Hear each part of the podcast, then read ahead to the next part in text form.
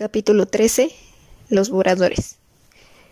Como Aarón quería quedarse con una copia del libro esa noche, se ofreció a imprimir una para Gina más tarde.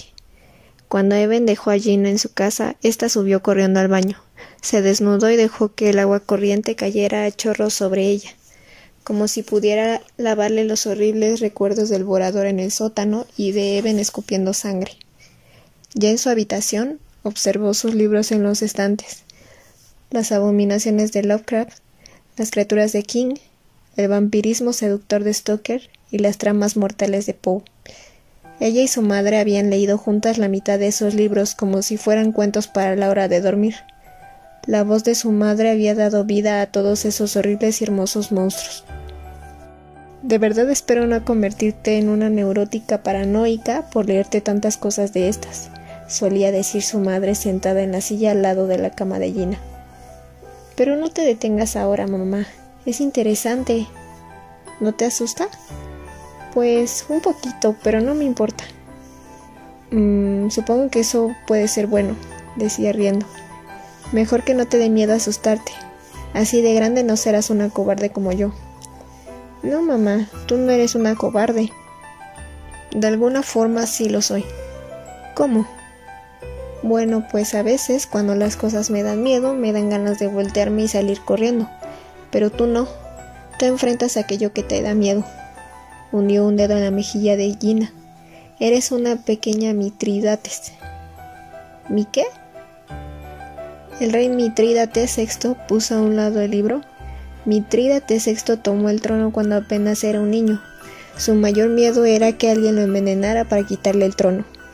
Entonces juntó todos los venenos que había en el reino y conforme fueron pasando los años, cada día tomaba un poco de cada uno. Matalobos, Belladona, Cicuta, Dragontea, un veneno distinto cada día, para fortalecerse contra sus efectos. Tres veces durante su reinado le envenenaron traidores, pero no pudieron matarlo. De alguna forma conquistó el miedo haciendo lo suyo. Es lo mismo que hacemos con los libros. ¿Eso es verdad? le había preguntado Gina, con los ojos pelones. Su madre asintió. Según la historia que a mí me contaron, Mitridates VI murió ya muy anciano. Gina volteó a ver la silla vacía, deseando poder regresar a aquellos tiempos, aunque fuera solo por un momento. Entonces, mamá, ¿tienes más palabras de sabiduría? preguntó en voz alta. Algo acerca de matar voradores.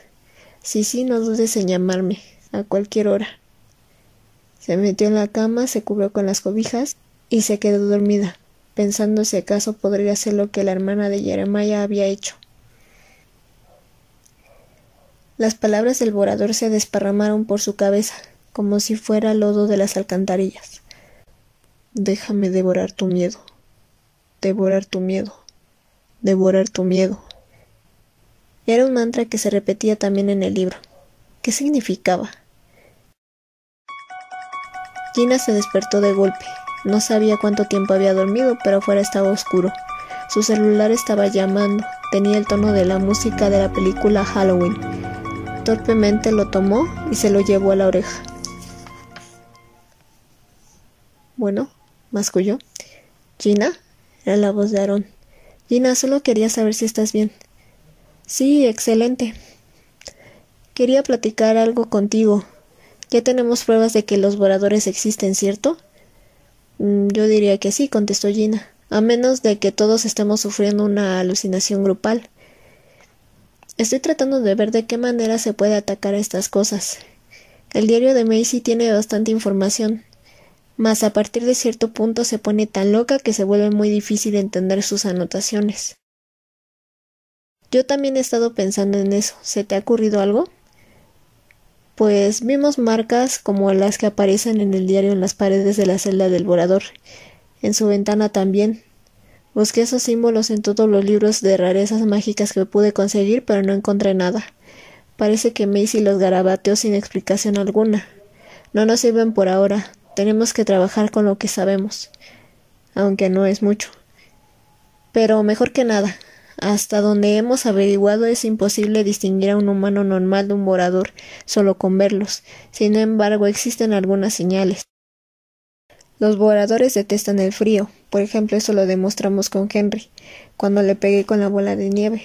Su piel se puso negra como si le hubiera quemado el frío. Y quería tocar el fuego, eso hace pensar que tienen alguna fijación con el calor, añadió Gina. También sabemos que los voladores se manifiestan en forma de humo, y finalmente, de acuerdo con Macy, los voladores no pueden llorar. Pero, ¿cómo pueden detener a uno de ellos? Esa es la cuestión. No hay ciencia pura que nos pueda guiar en eso, y sabemos que Macy no descubrió una bala mágica. Si lo hubiera descubierto habría salvado a Jeremiah en vez de verlo morir.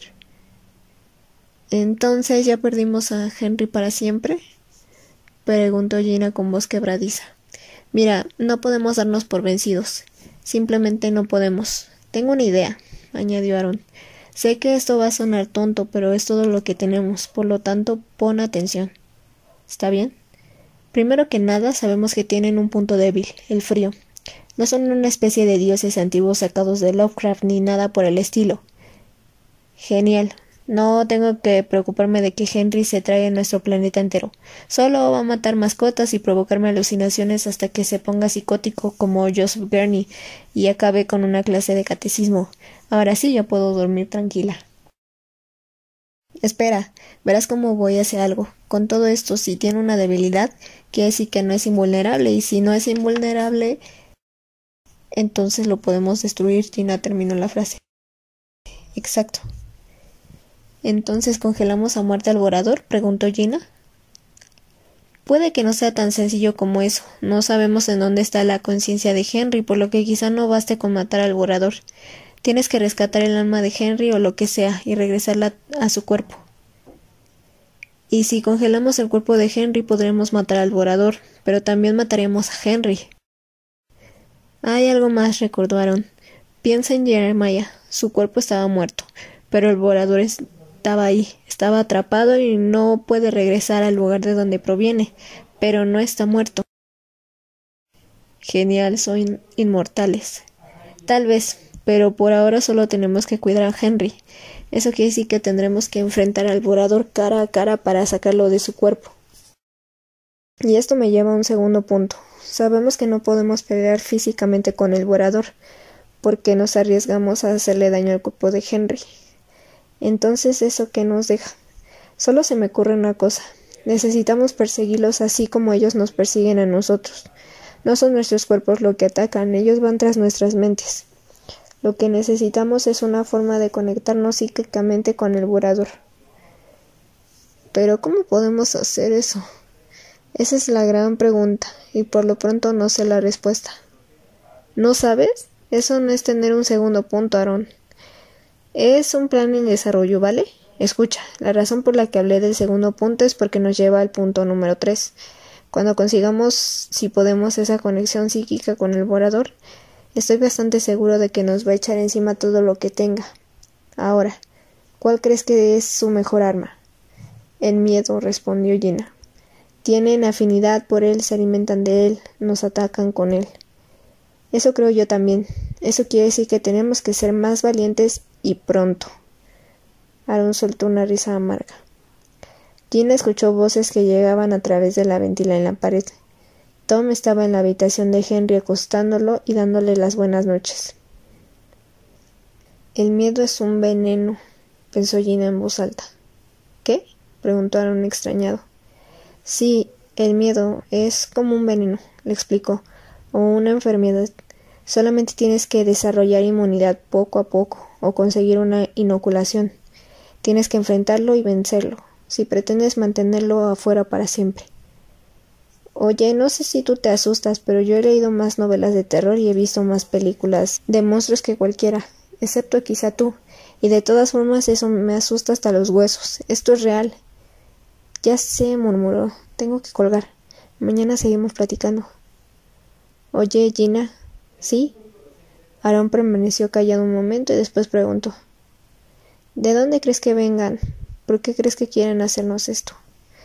Ni siquiera estoy segura de querer saberlo. Solo quiero a Henry de regreso, dijo y colgó el teléfono.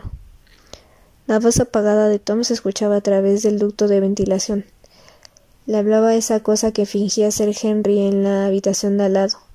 Ella sabía lo que era, era un morador. Sabía el terror que podía causarle a ella y a las personas que quería. Ya no era miedo lo que ella sentía, era furia. Según la historia que a mí me contaron, se dijo, apretando los dientes, Mitrídates VI murió ya muy anciano.